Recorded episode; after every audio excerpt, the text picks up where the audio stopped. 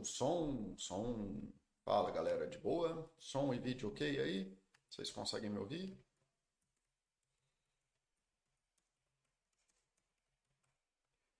Aí confirmando aí com a galera se tem vídeo e som. Bom dia pessoal, enquanto isso, eu sou o Paulo, é, sou psicólogo clínico, sou moderador da Baster.com e esse é o chat semanal sobre saúde que a gente faz aqui na Baster. É, agora inverteu um pouquinho, mudou bastante, então a cada 15 dias eu estou fazendo um e o Mauro está fazendo outro. Cada semana um está fazendo, né? O Mauro é educador físico, eu sou psicólogo. E isso aí é no esforço da Baster, que é uma plataforma, é uma rede social, né? Focada em educação financeira, mas que tem um foco muito grande no desenvolvimento pessoal, qualidade de vida. E estamos aí. É, esse é mais um dos vídeos da série do, sobre o livro do Johan Hari, Lost Connections. Então vamos lá fazer o um merchan cara. É... Acho que faltou um H aí. Cadê? Aqui, Lost Connections, que é o melhor livro que eu conheço sobre as pessoas entenderem o que é depressão como a gente entende hoje na psicologia, né? Que não é uma coisa biológica, não é um, é um depressão é uma forma de se viver, né? E existem outras formas de se viver, assim por dizer. E ele aborda vários tópicos, né? Sobre depressão e daí tá vindo a série de vídeos sobre isso. Quem quiser saber mais da série de vídeos é só é, ver aí os, os vídeos mais recentes no canal. Quase todos eles foram de um jeito ou de outro sobre essa série de livro. Então, estamos aí. Beleza. É, hoje eu vou falar sobre um dos temas do livro, que é, né, basicamente o livro do Johan é sobre as desconexões humanas, né, de coisas, ele trabalha como se a gente precisasse dessas conexões, apesar de tentar não exaurir o que é, são essas coisas que a gente precisa, mas ele tenta abordar quais são essas conexões principais que a gente precisa, quais são as, as conexões principais que a gente tem, e que quando a gente se desconecta delas é quando as coisas começam a ficar mais complicadas, podendo levar aí para depressão e outras coisas. Tá? Dito isso, o tema de hoje é a desconexão de traumas na infância, né? Ou de desconexão de traumas de forma geral, tá? E esse é um tema muito delicado, muito delicado mesmo. Eu esbarrei nele algumas vezes já fazendo chats aqui, então quando eu fiz chats quando eu fiz a série de relações abusivas, que por definição é traumática, né? A definição de uma relação abusiva é a repetição de um trauma, etc, etc, etc. É... Então, assim, já esbarrei nisso. É um assunto complicado porque ele envolve você reconhecer a dor da pessoa e que algo muito ruim aconteceu, foi feito com ela, alguma coisa nesse sentido e ao mesmo tempo responsabilizar a pessoa pela mudança. Só que é uma mudança de algo que ela tem uma dor legítima, assim. Então, essa dor legítima da pessoa é uma coisa muito forte na vida dela e ela é justificada. Então, assim, você apanhava na infância, se você passou por uma relação abusiva e tudo mais, isso de fato é uma coisa que afeta a tua vida, afeta a tua vida significativamente. É, isso impacta muito é, a pessoa que você se torna, mas ao mesmo tempo envolve responsabilizar a pessoa por fazer essa mudança é, sozinha, entre aspas, assim, sozinha, dela se propor para o caminho da mudança desse trauma. E esse processo é um processo muito complicado, porque essa vira uma dor, né, que a gente chama às vezes de uma dor quentinha, sabe? Aquela dor que a pessoa tá, ela conseguir manejar essa dor das formas que ela consegue hoje em dia, seja com álcool, drogas, brigas, relacionamentos complicados, se enfiando em trabalho e etc, etc, etc, ou qualquer outra das coisas que a gente chama de é, estratégias de enfrentamento negativas, né? Estratégia de enfrentamento negativa é, uma, é algo que você faz para lidar com um problema, que resolve o problema no curto prazo, mas que gera externalidades, gera mais problemas no longo prazo. Né? Então, tipo, você passou por um trauma, seja lá qual for, e aí você começa a beber para lidar com a sua ansiedade. A bebida tem sim um papel de ansiolítico, porque ela é um depressor, né? Ela te abaixa. Mas aí, se você ficar bebendo todo dia para lidar com a sua ansiedade, você vai ter uma série de problemas. Assim, lá na frente, morte e cirrose, se você for no pior. Mas no meio do caminho tem um monte de coisa ruim também que acontece. Então, assim, esse é um exemplo bem livro-texto, assim, um exemplo bem básico do que, que é isso. E a, geralmente as pessoas têm o conforto do controle, né? As pessoas se sentem, mesmo que gere essas externalidades, mesmo que gere esses prejuízos, é, as pessoas se sentem bem pelo fato de estarem no controle do trauma. Né? Então, elas têm um mecanismo que elas conseguem lidar com aquilo e aquilo se torna uma coisa muito importante na vida delas. E você falar para a pessoa assim, tudo bem, essa é a melhor ferramenta que você tem para lidar com essa coisa terrível que você vive. Mas você vai ter que abrir mão dela, é falar para a pessoa que ela tem que fazer um salto de fé e pular no abismo. Isso é uma merda. Né? E é por isso que é difícil, muito difícil, inclusive, você tirar pessoas de relações abusivas, é por isso que é muito difícil você tirar pessoas do álcool, é por isso que é muito difícil é, você lidar. Às vezes você tem relações abusivas com seus familiares e você romper essas relações com seus familiares e por aí vai. Tá? É, a ideia de controle nesse sentido, especialmente no controle do trauma, o trauma tem uma relação muito forte com o controle. Ele quando você faz esse pedido da pessoa de se responsabilizar por esses problemas que ela tem na vida dela, em troca de abrir mão desse controle que ela tem, que talvez nem seja mais necessário, é um pedido muito difícil, muito difícil mesmo, tá? Então, assim, essa é o core do chat de hoje, inclusive, só estava tentando explicar por que, que esse assunto é tão delicado. Ele não é delicado só porque a pessoa passou por uma violência, ele não é delicado porque os eventos que causam trauma são traumáticos por definição, mas porque eles são pesados e geralmente envolvem situações ruins. Eles são delicados porque exige da pessoa quase que confrontar o vazio que ela passou a vida inteira fugindo. Né? Exige que a pessoa confronte a coisa que ela passou a vida inteira se especializando para tentar controlar. E você fazer esse pedido para ela é uma coisa muito difícil, muito difícil mesmo. É isso. Eu espero que no resto do chat aí, eu ainda tenho mais uns 40 minutos para falar, eu consiga explicar isso melhor. Mas vamos lá.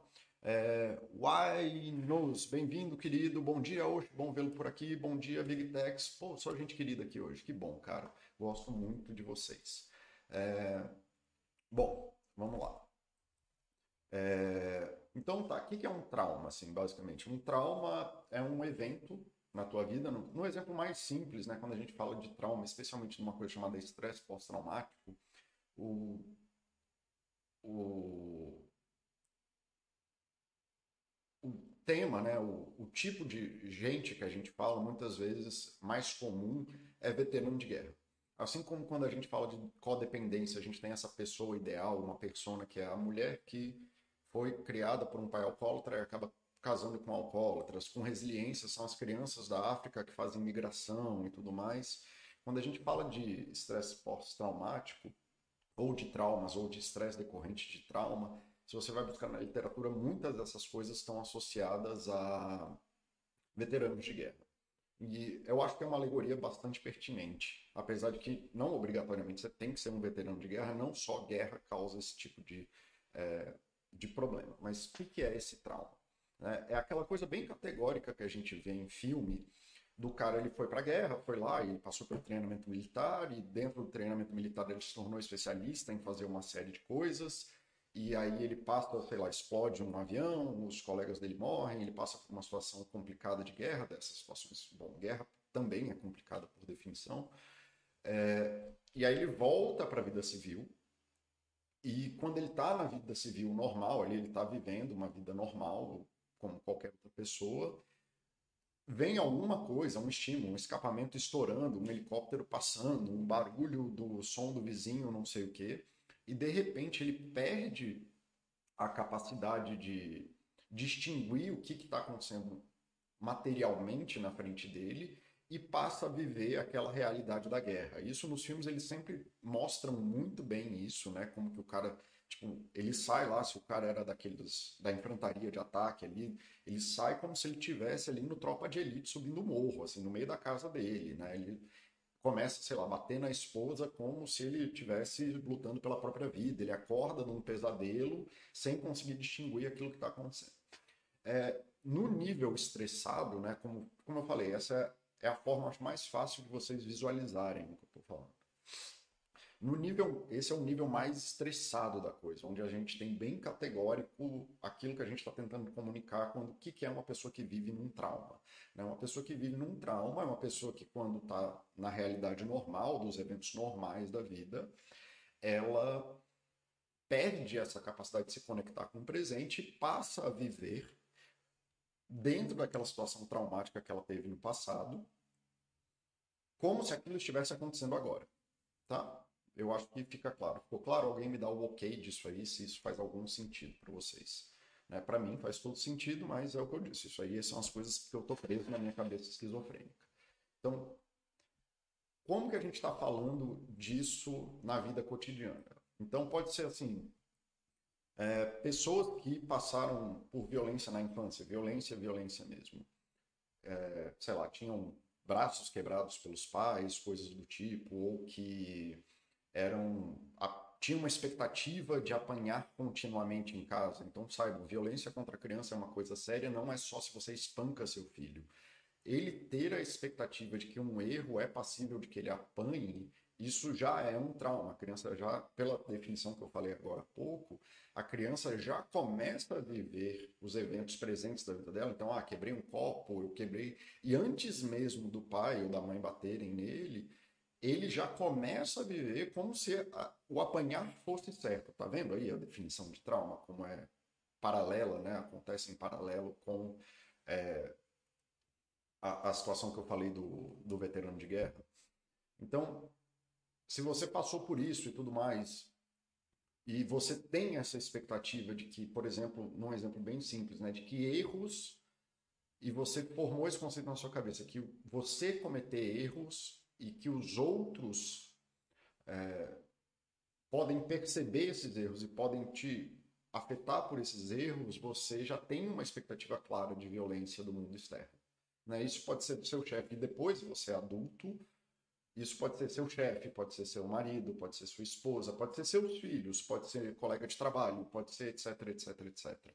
Né? Mas você passa a viver no presente com uma coisa trivial do tipo bati o carro ou é, sei lá não consegui entregar um relatório ou e você passa a viver emocionalmente sentimentalmente e até às vezes na questão dos pensamentos de ter pensamentos intrusivos de pensar eu sou uma falha etc etc etc eu sou uma falha não sei para nada minha vida é uma bosta é, eu mesmo tenho vários desses, assim, eu, eu fiz muita terapia na vida e consegui colocar isso num lugar razoável em que eu consigo lidar com as minhas coisas. Mas é, pensamento intrusivo vem a rodo para mim, né? Então, assim, o, como que você começa a estar tá no presente que não tem nada acontecendo, nada grave acontecendo pelo menos, vivendo essa expectativa de que algo terrível possa acontecer e você começa, acima de tudo, você começa a se comportar como se aquela coisa fosse real, como se aquela coisa fosse a única coisa que pode acontecer, como se aquela coisa fosse o caminho certo daquilo que você está vivendo hoje, né? E não é. E esse é o trauma normal. Então, isso também acontece muitas vezes com pessoas que tiveram relações afetivas, íntimas, traumáticas, namoros, etc, etc, etc. Que é, se eles vivem na expectativa de violência, eu falei isso muito no, nos chats sobre relações abusivas, é, de que se eles vivem na, numa relação de violência por muito tempo, é, existe até uma inversão de valores, muitas vezes, em que a aproximação afetiva de alguém, a mera aproximação afetiva de alguém, já se torna uma coisa que a pessoa que dispara isso na pessoa, que a pessoa começa a perceber aproximações afetivas, aproximações é, dos outros como bélicas. No livro do Harry sobre depressão, ele coloca um exemplo difícil assim de cientificamente difícil, mas eu, ele é bem alegórico, assim. Ele fala que ele foi conversar com uma pessoa que trabalhava com obesos mega, assim, tipo, pessoas que tinham problemas sérios de obesidade que já estavam naquela linha do ou você emagrece ou você morre. E aí eles, porque era um caso crítico de risco e tudo mais, eles propuseram uma dieta absolutamente radical que ninguém nunca faria. Eu não vou nem descrever qual é a dieta aqui para não dar ideia maluca para as pessoas, porque vocês têm a mania, especialmente o pessoal da Basta tem uma mania maravilhosa de querer ser maluco. É, enfim, e essas pessoas começaram a perder peso e perderam peso continuamente, mas chegou num ponto em que todo mundo começou a ganhar peso. Não é todo mundo, mas uma boa parcela das pessoas voltaram a ganhar peso. E aí, enfim, aí o pesquisador que o Harry estava conversando foi fazer uma entrevista com essas pessoas e pedir pororó. E ele descobriu que a grande maioria dessas pessoas sofreram abuso sexual na infância ou em algum momento da vida. E pelas avaliações psicológicas, análises psicológicas, etc., eles conseguiram entender que essas, essas eram pessoas é, traumatizadas, assim, extremamente traumatizadas, e que não vai para a lógica básica e meio tacanha, inclusive. É, tacanha é uma palavra maravilhosa tacanha que. Ah, não, então ela está compensando as dores na comida para uma coisa bem mais literal e mais simples de entender, que inclusive é muito verdade muitas vezes, que é a pessoa se mantinha obesa não porque ela tinha uma preferência por comida, não porque ela estava compensando algo na comida, mas porque ser obesa fazia ela ser rejeitada pela sociedade. Então, esse é um exemplo de trauma e como que o trauma afeta a sua vida. A pessoa se mantinha obesa porque assim as pessoas não olhavam para ela no sentido de aproximação, não vinham pessoas se aproximar dela, não vinham pessoas tentando chegar perto dela, ninguém fazia, tomava iniciativas sexuais na direção dela. Não que isso seja bom, não que isso seja fácil, isso é um ótimo exemplo, inclusive, de é, estratégias de enfrentamento negativo, porque enfim, você vai ter uma série de problemas por ser obeso e vai ter uma série de problemas por não ter contato afetivo saudável com as pessoas e por não ter uma sexualidade bem desenvolvida ou saudável e por aí vai. É, mas esse é um ótimo exemplo, né, de que a pessoa desenvolve um mecanismo, né, decorrente de um trauma, a pessoa desenvolve um mecanismo em que ela não permite que isso aconteça, né, o avanço sexual de outras pessoas não aconteça, porque ela fica obesa e ela está feia para a sociedade e a sociedade, isso diminui a chance dela de sofrer uma violência sexual. Faz perfeito sentido, como todos os comportamentos e tudo que a gente faz faz perfeito sentido, sempre faz perfeito sentido. É, então esse é um dos exemplos. É, tem vários, desde a perfeccionismo, que nem eu falei no chat de perfeccionismo um tempo atrás, é, síndrome do impostor, Uh, pessoas que trabalham demais, então também falei no chat de burnout, né? Todos esses três têm um vínculo muito forte no sentido de que são pessoas que têm uma sofreram traumas ou assim, pelo menos isso é, essas histórias que eu conto, gente, não é que significa que tenha que ser a história de você, nem que essa seja a única história possível. São histórias que são reais, efetivamente reais, elas existem. Eu mesmo já atendi várias delas, que muda personagem, muda a cor da roupa, muda a iluminação, mas basicamente a história core, o cerne da história ainda é o mesmo. Mas de pessoas que, por traumas na infância, por invalidação, por porrada, por terem passado privação, alguma coisa nesse sentido, encontram no trabalho, usam o trabalho como mecanismo de enfrentamento é, negativo para tentar suprir é, e atuar dentro dessas falhas que elas têm, dessas, dessas expectativas, desses traumas que elas têm, para achar valor no mundo. Então, se eu for o melhor trabalhador, se eu trabalhar mil horas, se eu fizer isso, eu não vou passar fome. Se eu não, se nenhum trabalho meu nunca tiver erro, aí eu nunca estaria passivo de críticas, ou eu nunca vou errar, e porque eu nunca vou errar, eu não vou ter que viver aquela sensação terrível que eu vivo, de quando alguém me percebe errado, eu me sinto como se eu estivesse apanhando na infância. São coisas desse tipo. Tá? Eu acho que faz sentido. Isso está fazendo sentido para vocês? É porque para mim, é, que vivo isso todo dia, faz sentido bem claro, assim, é, é transparente. Mas eu não sei se isso faz sentido para vocês. Alguém me dá só um joinha aí. É... Então, assim, isso é um trauma e é assim que ele acontece na nossa vida. De forma geral, todo mundo passa por traumas, tá? E isso não é lá um grande mistério da vida. Todo mundo passa por eventos traumáticos durante a vida. por N razões, desde bater carro até uma separação que pode ser traumática. É... Calma aí, Suzana Trave, que. Boa, Suzana, bem-vinda aí, cara. Eu gosto muito da tua participação.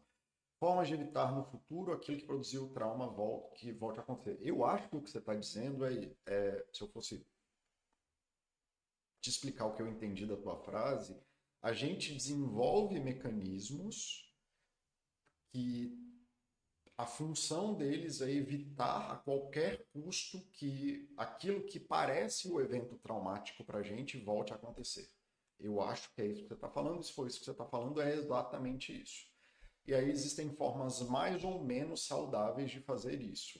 Todas elas acabam atendendo essa necessidade de evitar, esquivar, é, fugir do evento traumático. Né? E a nossa vida passa a estar em função daquilo. Né? Quanto mais da nossa vida ganha a função de tentar evitar o, o trauma, provavelmente mais você está vivendo mal. Né? E aí existe uma diferença muito grande na perspectiva psicológica da compreensão do comportamento, a compreensão do que a pessoa faz, a compreensão da psicologia da pessoa. Então, que nem eu disse, no a pessoa ficar obesa para evitar a aproximação sexual de pessoas é uma coisa que faz perfeito sentido. Né? É, quando você entende essa lógica, fica claro, límpido e certo por que, que ela está fazendo isso. O que não significa que isso seja bom para a saúde. Então, existe essa, essa diferença e são coisas que andam em paralelo, mas boa parte dos comportamentos que a gente emite, se não todos, e eu geralmente parto da premissa de todos, eles fazem algum tipo de sentido nisso. Então, uh, pessoas que ficam reclusas ao próprio quarto, né, por exemplo, pessoas que têm muita dificuldade de sair do quarto. É, é meio fácil, se você entende essa lógica, de, de pelo menos assumir que, cara, o quão ruim deve ter sido a vida de uma pessoa que se via reclusa no próprio quarto. Porque ficar preso no próprio quarto e criar uma vida inteira dentro do próprio quarto é um comportamento complexo. E comportamentos complexos não aparecem do nada, eles simplesmente não brotam do além. Do mesmo jeito que você não tem a expectativa que alguém vai virar um maratonista de um dia para o outro, eu não tenho a expectativa que alguém construa uma vida inteira é, dentro de um quarto. Isso exige trabalho, refinamento, desenvolvimento de habilidades. Não estou falando que elas são boas. Lembra da distinção que eu acabei de falar de que aquilo que faz sentido para o comportamento não tem nada a ver com saúde, obrigatoriamente? É isso que eu estou querendo dizer. Só estou falando que ele faz sentido. A gente tem essa percepção meio maluca de que o que faz sentido tem que ser bom? Não. Tipo, o leão come a zebra. Isso não tem que ser bom para a zebra. Isso só faz sentido dentro do que a gente conhece da natureza. É mais ou menos isso.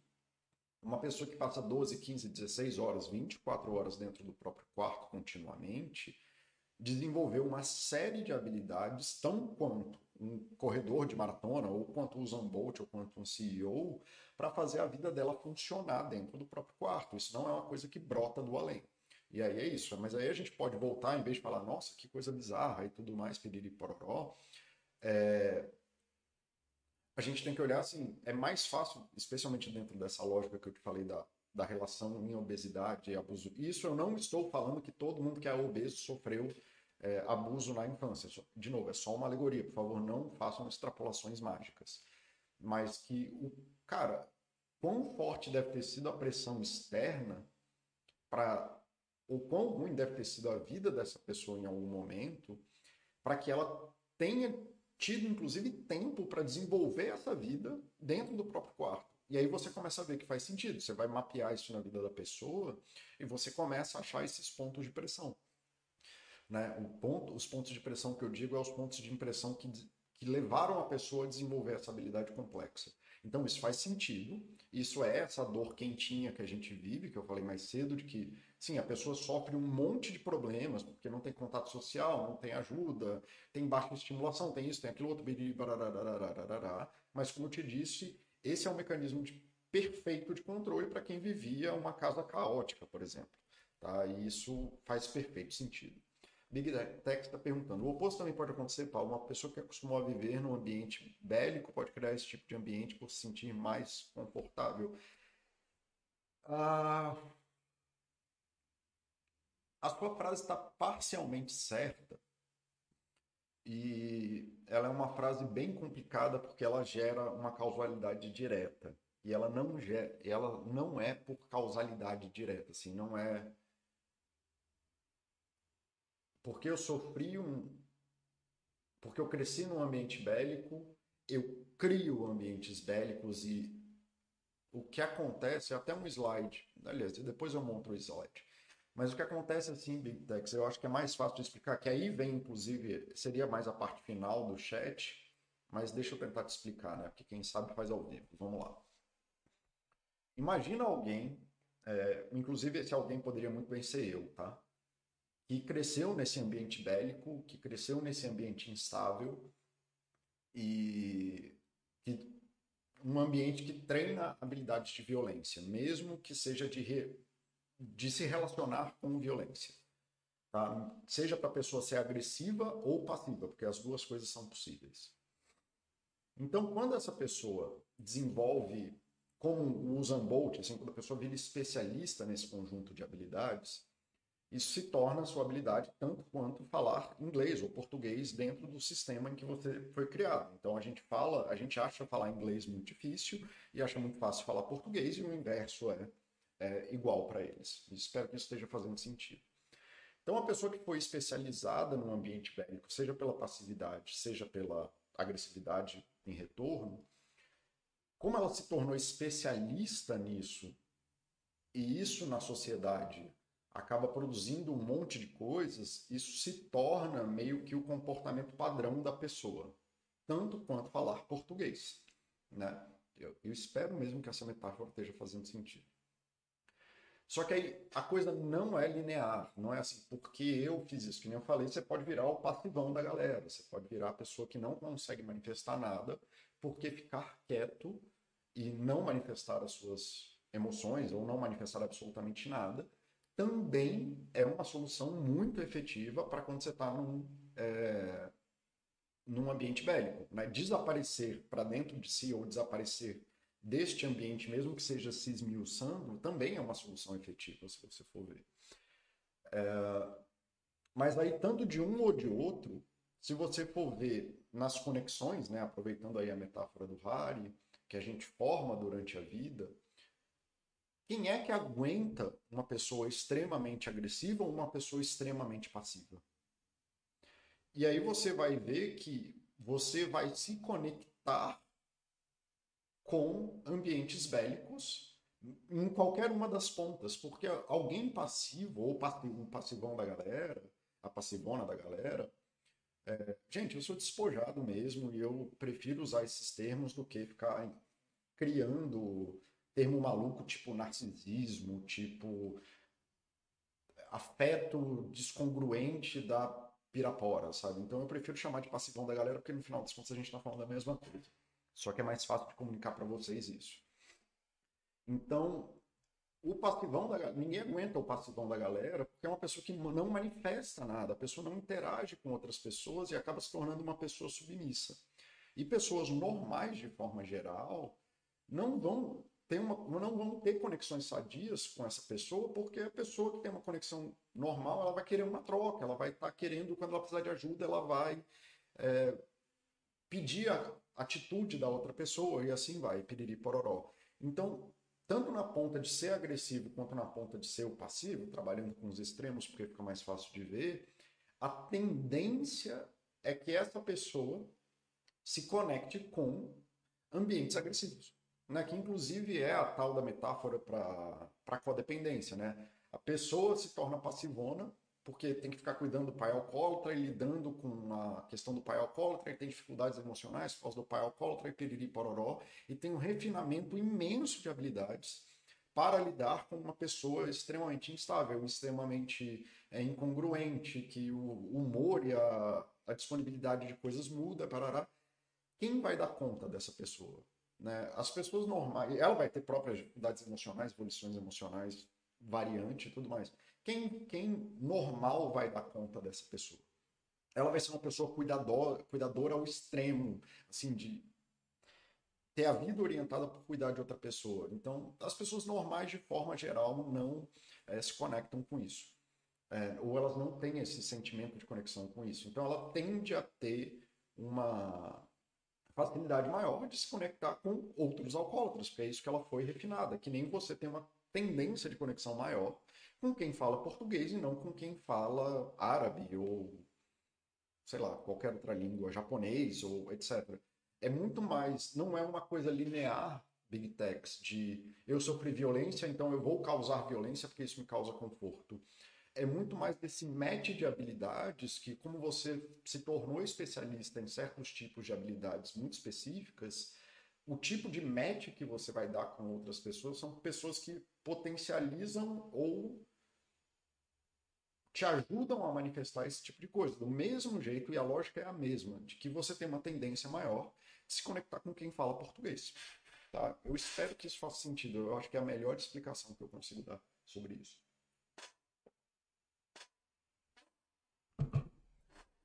Tá? E aí, inclusive, a gente cai para esse slide, que é um dos slides que eu mais gosto na vida, provavelmente.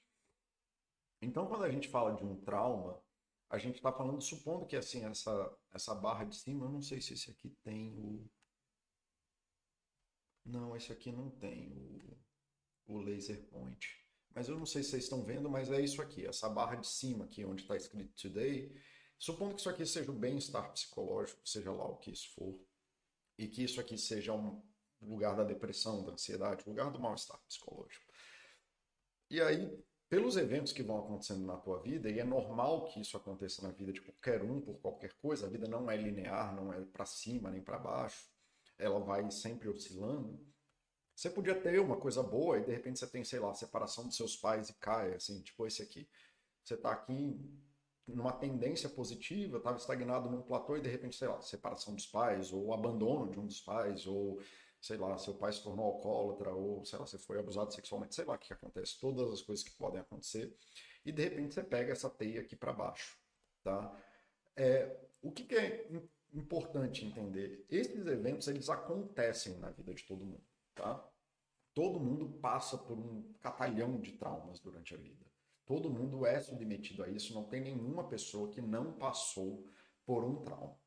Mas assim, Paulo, então você está falando que todo mundo é maluco e pirado. Não, o que, que acontece? A sociedade ela é relativamente eficiente em lidar com essas coisas por N motivos, por é, apoio cultural, por ter soluções para isso, por ter psicólogos na saúde pública que podem atuar é, de forma efetiva ou não com isso, é, por ter o CAPS que ajuda as pessoas em situação de vulnerabilidade na assistência social, o CAPS não, o CREAS e o CRAS, que quando a obrigação, a função deles é justamente pegar pessoas que estão nesse caminho de vulnerabilidade social e tentar melhorar isso para jogar essa curva para cima. E por aí vai.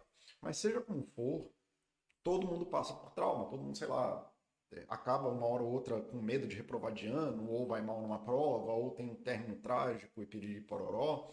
E nessas oscilações da vida, por bem ou por mal, a gente vai recaindo e dentro da sociedade, dentro das construções sociais, de ferramentas sociais, da cultura, isso que a gente chama de cultura, isso vai empurrando a gente para cima ou para baixo de um jeito melhor ou pior, tá? E aí a gente recai, vai para cima, recai, sobe de volta e tarará, piriri, pororó. E esse é o normal, tanto que né, para todos os estudos que a gente tem de catástrofes, né, então quando rolou o Covid, eu, tive, eu fui estudar catástrofe porque, bom, a gente estava numa situação de catástrofe. E aí todos os estudos indicavam que a gente estava com uma expectativa de que qualquer evento traumático, tipo queda de avião, é, Katrina, Covid, não sei o quê, a expectativa de que todo mundo passou por esse evento traumático, mas que menos de 30% das pessoas é, entrariam num estado de adoecimento por causa desse trauma. As outras, a grande maioria das pessoas, acabaria conseguindo se concentrar e conseguindo voltar para uma vida dentro dos apoios sociais e piriri pororó, que te levariam de volta para alguma algum tipo de bem-estar de vida. Tanto que, inclusive, as intervenções de, dessas catástrofes é justamente, não é fazer grandes é, avaliações psicológicas, não é você se debruçar com a pessoa no divã e fazer uma interpretação mágica da vida dela. Não, é muito mais reconexão social mesmo. Assim, todas as políticas é assim. Você está precisando de quê? Lugar para dormir? Vamos arrumar lugar para dormir. Você está precisando entrar em contato com a sua família? É muito mais prático, assim, de tocar a coisa para frente e ajudar o máximo possível a pessoa a acessar esses mecanismos. Né? A pessoa que fica traumatizada, a pessoa que eu estou falando, Big Techs, que fica traumatizada, é uma pessoa que, por N motivos, e aí dá para contar alguma historinha, que assim sofreu abuso desde abuso de violência desde a pequena infância. Então ela já tem uma percepção de afastamento social. E aí ela pegou essa pequena direita aqui para direita para baixo, sei lá, essa pequena para baixo aqui. E aí ela entra na escola, mas ela tem um padrão de relacionamento evitativo. Então assim, é o excluidão da galera no caso é, ou tímido, o que é ok ser tímido, mas não ao ponto de que você não consegue pedir ajuda para ninguém. E aí ele passa por todos os anos escolares sem conseguir formar uma conexão real com outras pessoas. E aí, enfim, aí por algum motivo ele entra em depressão, alguma coisa assim, e vai para as drogas. E aí tem mais uma queda. Essa aqui é quase negativa, né? A linha tá feita, parece que o cara tá voltando no tempo, inclusive. É, aqui embaixo já, não sei se vocês estão vendo o cursor, mas aqui no, no meio aqui. E, enfim, o trauma, ele é só o início de um evento, e é, é isso que eu estou querendo explicar. O evento traumático, ele não é definidor da sua vida. A grande maioria das pessoas, dentro da cultura, dentro de acessos, dentro de fatores de risco e proteção, que é o termo correto para falar disso, é, quando acontece alguma coisa que atrapalha o que a gente considera um bom desenvolvimento, um desenvolvimento saudável das pessoas, é, elas se conectam culturalmente de alguma forma e acabam voltando para a parte de cima do gráfico. Mas se ela continua aumentando os fatores de risco, a tendência é que ela vá caindo ainda mais. Então, um fator traumático, o evento traumático, ele não é o que definiu a sua vida. E isso, para mim, é a coisa mais importante. Tá? E aí eu vou explicar por que já já. É, ele só foi o que deu gatilho e te jogou nesse lugar. E aí depois disso vem um refinamento enorme para uma pessoa que está efetivamente num estado terrível de vida, num estado trágico de vida, num estado de sofrimento intenso, por conta desse trauma. Isso não, não é linear, Big Tex, essa coisa do então você está aqui e veio para cá. Tudo isso exige um refinamento muito forte de habilidades, assim como você se formar numa faculdade, assim como você virar o Usain Bolt. Não é uma coisa que vai de uma vez. O caso do militar, se você for ver, o problema não é nem o trauma em si. O problema é que ele tem treinamento militar, então ele age violentamente de forma muito efetiva contra a alucinação que ele está tendo na cabeça dele, porque é uma alucinação. Ele está vendo coisas que não existem, ele está agindo sensorialmente, ele está manifestando e reagindo contra coisas que não existem. Então, o problema do militar, na verdade, não é nem o trauma em si, é que, se você for ver o prejuízo que é causado, é pelo refinamento de habilidades que são violentas, e são violentas porque o treinamento militar, por definição, é violento, e isso gera um prejuízo. O cara puxa uma arma no meio da rua e dá tiro para cima. É um negócio bastante complicado. Tá? Deixa eu ver o que o pessoal está falando aqui. Vivi alguns anos com vizinhos barulhentos. Tive que vender o imóvel e hoje não consigo ir em nenhum lugar de som, me dá náusea e mal-estar. Se tiver som no supermercado, por exemplo, não entro. Isso é um ótimo exemplo de trauma, tá? É, e por aí vai. Por que, que, tudo isso é importante, galera? E por que, que eu estou falando a, a exaustão essas coisas? Porque muitas das vezes a gente vê o trauma e quer ficar resolvendo o trauma sem considerar todas essas pontas que existem aqui é, e fica, como eu estava conversando com a Suzana Trave, ou monologando, né, porque eu estou falando mais sozinho do que com ela, vivendo em função desse movimento aqui, de tentar evitar o trauma, ou qualquer uma dessas bolinhas que eu estou falando, sem conseguir reconhecer o tanto de movimentos possíveis que haviam para ser feito durante a vida, para pelo menos te manter aqui no meio da coisa, ou pelo menos para você poder superar alguma coisa para frente. E aí existem alguns problemas, assim, tanto sociais quanto é, da própria pessoa. Né? Os piores traumas que a gente sabe são os traumas que as pessoas não conseguem ter acesso social para manifestar e fazer um luto do trauma ou poder fazer uma, uma estratégia de enfrentamento. Então, quando a gente aqui na Basta fala muito do exemplo do day trade. É, que day trade pode matar, pessoas se matam porque perderam tudo no day trade. E quando a gente vai ver esses casos, é que a pessoa se endividou tanto no day trade, sem falar com ninguém e acreditando que botar mais dinheiro no day trade era uma coisa que ia acabar salvando ela, que quando a coisa explode de uma vez e a pessoa entendeu que vai perder apartamento e os filhos vão para a rua, vai ter que voltar para casa da mãe, o cara pula da janela. Porque ele vê a realidade dele, material, a realidade de fato que está na frente dele, colapsando. Acabou o sonho, ele vai lá e colapsa e tudo mais. Então, os piores traumas, como é o caso desse das pessoas que eram obesas por conta da violência sexual e tudo mais, são aqueles que a gente não consegue ter um acesso social apropriado para se lidar com eles. Por isso que a gente tem políticas fortes de, da, da Lei de Proteção à Mulher em relação ao Maria da Penha. É por isso que a gente tem uma política forte de educação sexual em crianças, porque a criança é extremamente vulnerável a abuso sexual por definição, porque ela não sabe o que ela está fazendo. E ela o mecanismo da culpa que é colocado nisso, de que a responsabilidade de uma criança de lidar com esses eventos sozinho ou sozinha é tamanha que ela não consegue buscar um adulto. Então, grande maioria das vezes que eu ouço alguém falando que foi abusado sexualmente na infância, não é que ela não manifestou por alguém é porque as pessoas não deram um reconhecimento adequado àquilo que aconteceu na vida da criança e culpabilizaram a criança, ou culpabilizaram ela por estar se sentindo mal com o que aconteceu e pedir pororó.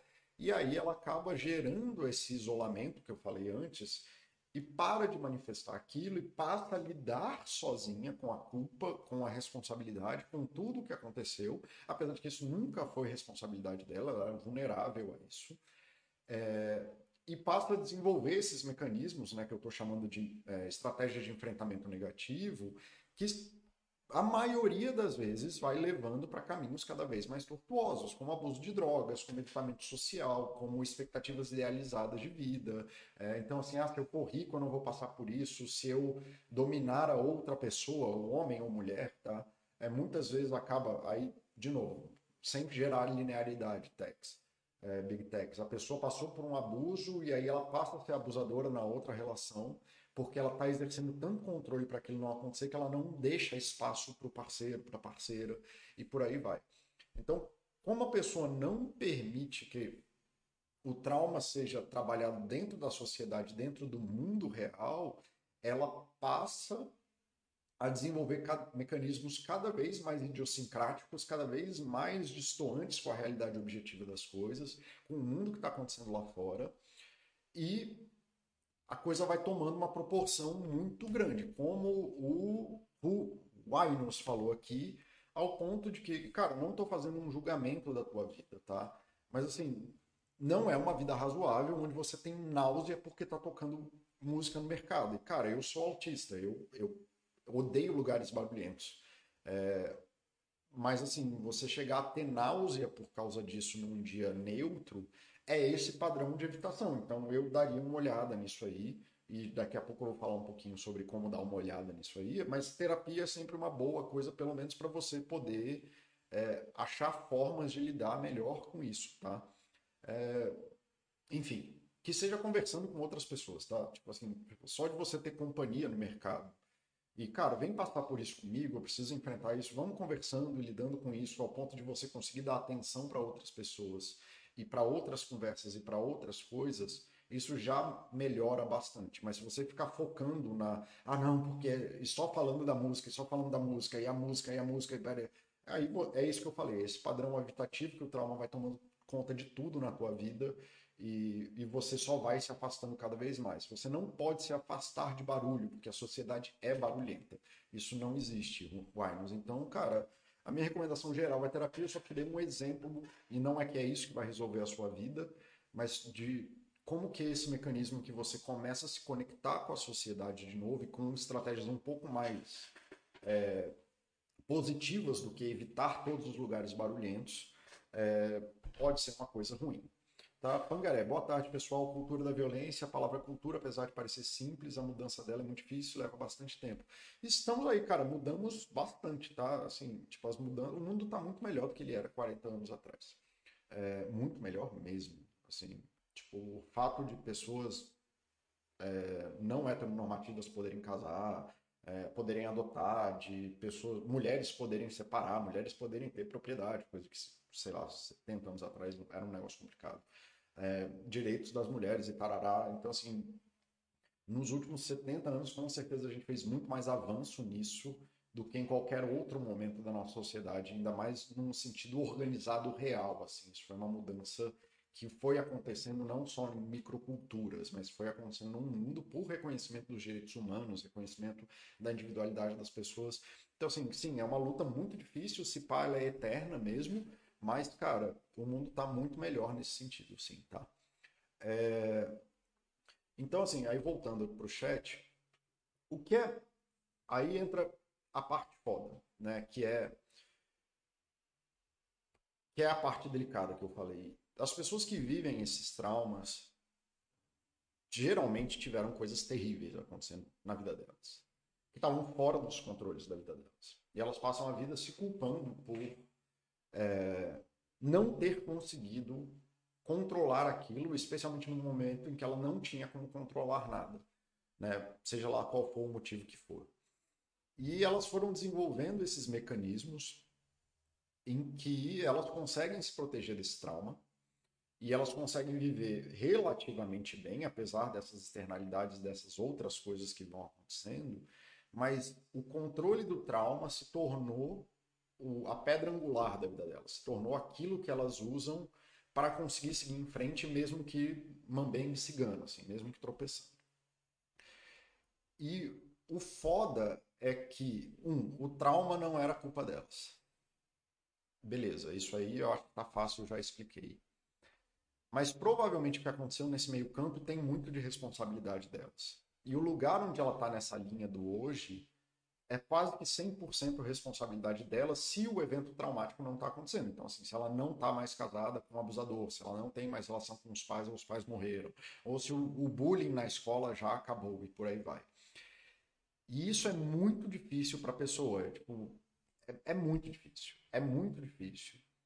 E é muito difícil para ela entender, e muitas vezes eles reclamam, elas reclamam das vidas que elas poderiam ter tido se não fosse o trauma, mas é muito difícil explicar, que é o lado direito, a parte que está em verdinha do gráfico aqui, que tudo isso ainda está aberto hoje, mas que ela vai precisar abrir mão do, do controle. Né? E que leva para isso aqui, que é o Hexaflex. O Hexaflex eu já expliquei em vários chats e tudo mais, que é um mecanismo que vem da terapia de aceitação e compromisso, chama ACT. Então, quem quiser procurar um psicólogo ACT sabe o que é terapia de aceitação e compromisso. E que ele, basicamente, ele é um, uma proposta de flexibilidade psicológica. Então, lembra, se eu estou falando de pessoas que se tornaram especialistas, então elas são pessoas extremamente rígidas naquilo que elas fazem, o Zambolt ele só corre 100 metros. Ele não faz outra coisa. Todo o treinamento e toda a vida dele é orientada para fazer aquilo. Então é uma pessoa muito rígida. Não que ele não tenha sucesso, mas ele é uma pessoa muito rígida. É uma pessoa que passa por um trauma e que sofre os efeitos do trauma até hoje e não consegue reconhecer isso e desenvolve essas habilidades de se tornar especialista em se iludir que tem controle sobre aquilo que nunca teve controle, a pessoa geralmente é uma pessoa muito rígida, muito, muito rígida. Ela é uma pessoa que tem muita dificuldade em abrir mão é, sei lá, são os pais que batem nos filhos falando, mas precisa ser hierarquia, eu não posso perder o controle da minha família se as pessoas não me obedecerem, é, elas vão apanhar. Ou a pessoa que acha que violência é um mecanismo, ou a pessoa que bebe para lidar com ansiedade, e por aí vai, etc, etc, etc. E o caminho geralmente vai por isso aqui, é você começar o caminho de aceitação, por isso que mindfulness é tido como uma ferramenta psicológica básica da saúde hoje em dia, onde aceitação não é você falar tá joinha, tá tudo bem, é isso que aconteceu comigo e segue. É você entender que aquilo que você sente, aquilo que você é, pensa, os teus pensamentos intrusivos, as tuas percepções de mundo, etc, etc, etc, elas estão dentro de você mas que você não precisa fazer nada sobre isso agora. Né? É você permitir o mal-estar psicológico.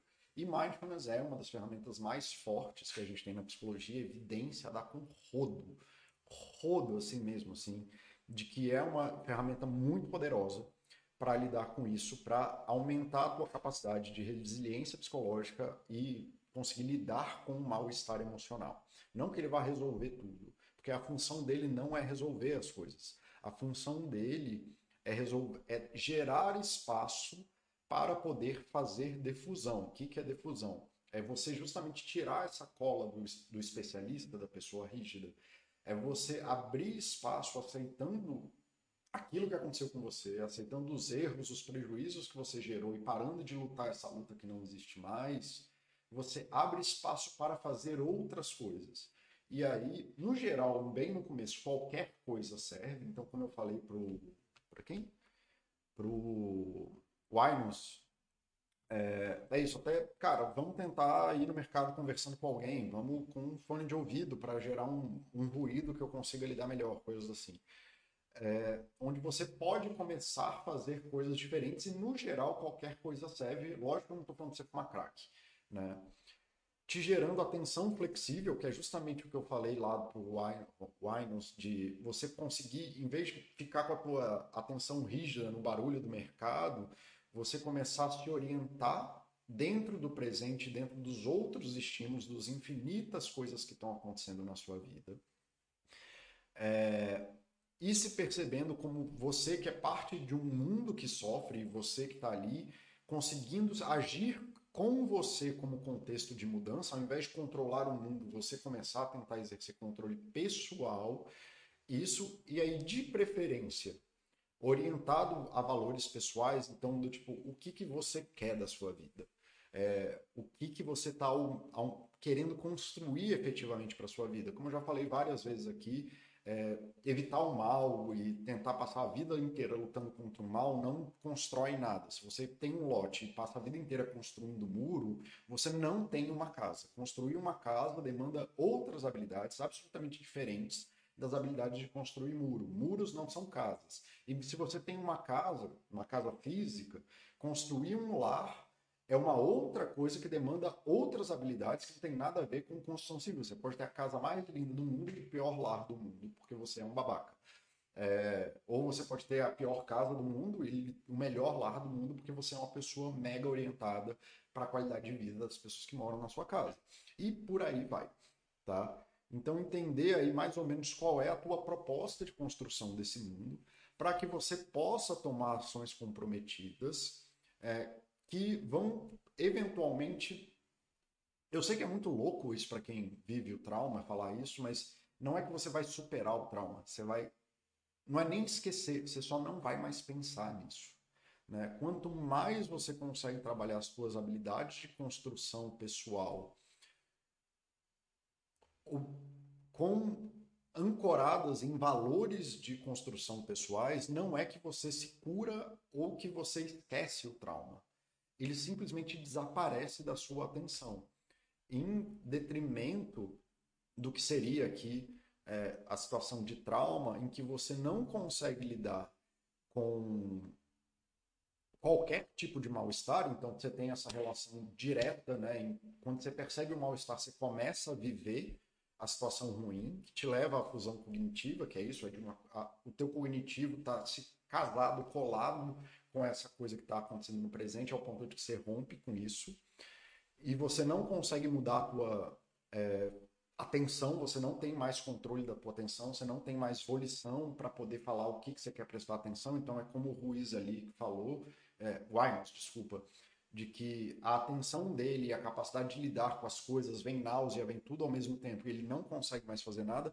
Cara, desculpa se eu tô, se você está com algum tipo de sentimento negativo em relação a isso, é só porque é mais fácil explicar com exemplos reais. E aí isso vem essa conceituação de self, de cara, eu não consigo mais lidar com isso, para mim é impossível estar em um lugar barulhento, etc, etc, etc. É, isso geralmente te leva para uma vida cada vez mais fechada, que aumenta é, a tua descida aqui, né? Como eu falei.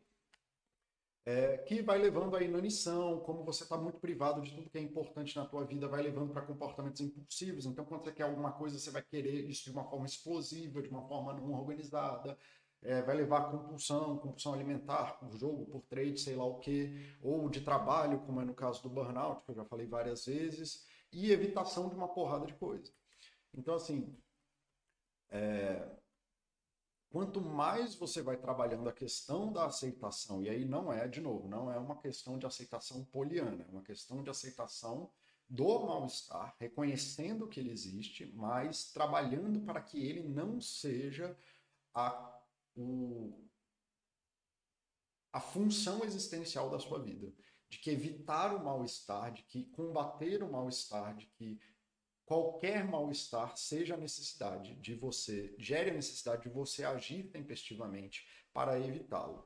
Né, para ter um espaço para defusão, para poder trabalhar a sua atenção, para se perceber como contexto de mudança, para poder tomar ações comprometidas dentro daquilo que você quer construir objetivamente no mundo.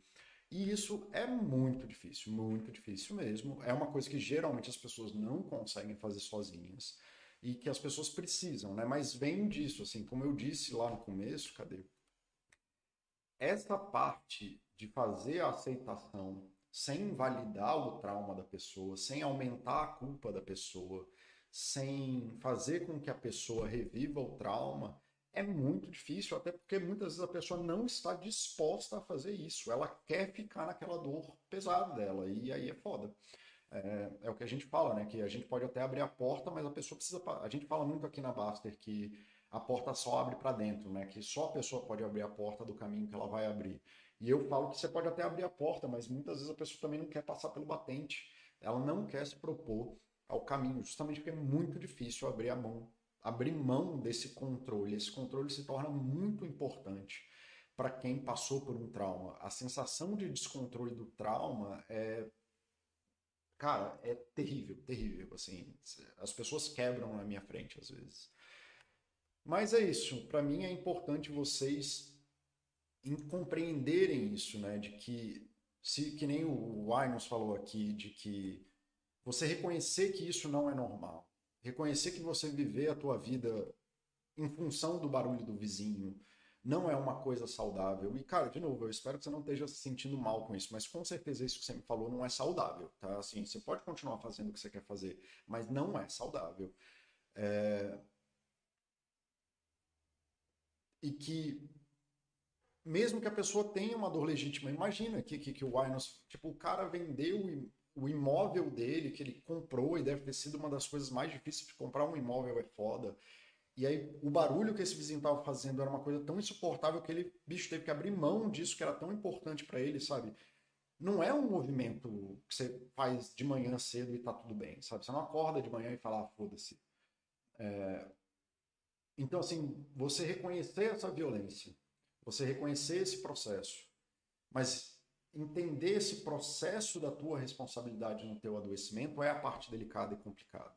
Assim, cara, é isso. Como é que você fala para esse obeso assim? Não, você tem que superar essa violência sexual que você passou na infância, porque aí vai ter. Cara, é uma parada muito delicada, é uma parada muito complicada. Mas é importante para vocês saberem que existe sim, que em algum lugar, especialmente se o evento traumático passou, onde quer que você esteja nessa barra, né, do today, existe a possibilidade de você construir um mundo e as mesmas possibilidades que tinham lá no passado elas são no presente. Mas que dificilmente você vai fazer isso se você continuar exercendo esse controle e definindo a sua vida pelo trauma. Então, cara, procure pessoas, conversem sobre isso, reconheçam esse trauma, parem de viver como se isso não tivesse acontecido ou tentando lidar com isso de uma forma isolada e solitária. É, de desenvolver esses mecanismos complexos que geram essas externalidades, geram essas coisas complicadas no futuro. Porque existe, cara, existe sim esse lado aqui que onde o mundo ainda é possível amanhã se você estiver aberto para esse amanhã. Eu gosto muito da frase do Chico Xavier, eu acho que é dele pelo menos. Eu sou péssimo em citações, né, de que a gente nunca pode fazer um novo fim, mas todo dia é um você pode fazer um novo começo, né? Mas você vai ter que abrir mão do controle, e essa é uma parte muito foda, muito foda mesmo. É, bom, galera, era isso que eu tinha para falar hoje. Eu espero que vocês tenham gostado. Eu espero que eu não tenha ofendido ninguém. Eu só vou ver aqui o que o pessoal está falando e vou responder todo mundo que postou até agora. É... E vou tentar responder da melhor forma possível, mas já estou até atrasado para os meus atendimentos. Paciente, se você estiver me ouvindo, eu já chego aí, tá bom? É... Obrigado pelo elogio, Pangaré. Vitor Rezeg, fala, grande Paulo, obrigado pelo rico conteúdo, sigo acompanhando tudo que está aqui, mas estou sumido dos chats por motivos de gêmeas me enlouquecendo. Ótimo, então esquece meu chat, não peça desculpas, cara. Só de você achar que é importante mandar essa mensagem para mim é ótimo, obrigado. Vai cuidar das suas gêmeas, velho. Os gêmeos são enlouquecedores mesmo. Gostaria de compartilhar contigo, já providenciei o meu melhor remédio antidepressivo, viajaremos juntos para o Nordeste, estou na ilusão de que vou conseguir velejar e deixar as crianças com os avós. Ótimo, bicho. E seja como for, fica perto do mar, porque ficar perto do mar vai ser melhor do que não fazer nada e ficar preso em casa. É, Suzana Trave, preciso recomendar um livro de flexibilidade psicológica. Eu comentei dele na última, no último chat que eu fiz, Suzana. É uma mente livre, eu acho.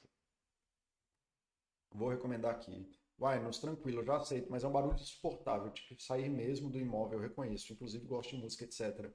Cara, o barulho não é insuportável, assim, talvez o teu vizinho te, seja insuportável. O que eu, e de novo, eu não estou fazendo terapia, eu só estou tentando explicar a lógica da coisa. Dentro da lógica, eu nem sei se é isso que está acontecendo com você, tá, Winus? Eu literalmente só estou usando isso como exemplo mesmo. É... O barulho do teu vizinho deve ter sido insuportável. Mas hoje você vive o trauma como se quase qualquer barulho fosse insuportável. E isso me preocupa no sentido psicológico das coisas, porque eu sei que isso não é verdade. É uma mente livre?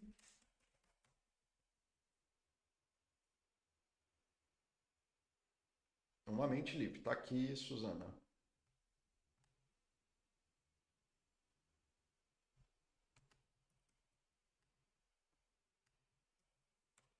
Tá? E não é só sobre flexibilidade psicológica, eu acho que esse é um dos melhores livros de psicologia de como você pode trabalhar a tua vida dentro do conhecimento de psicologia para leigos, sem tanta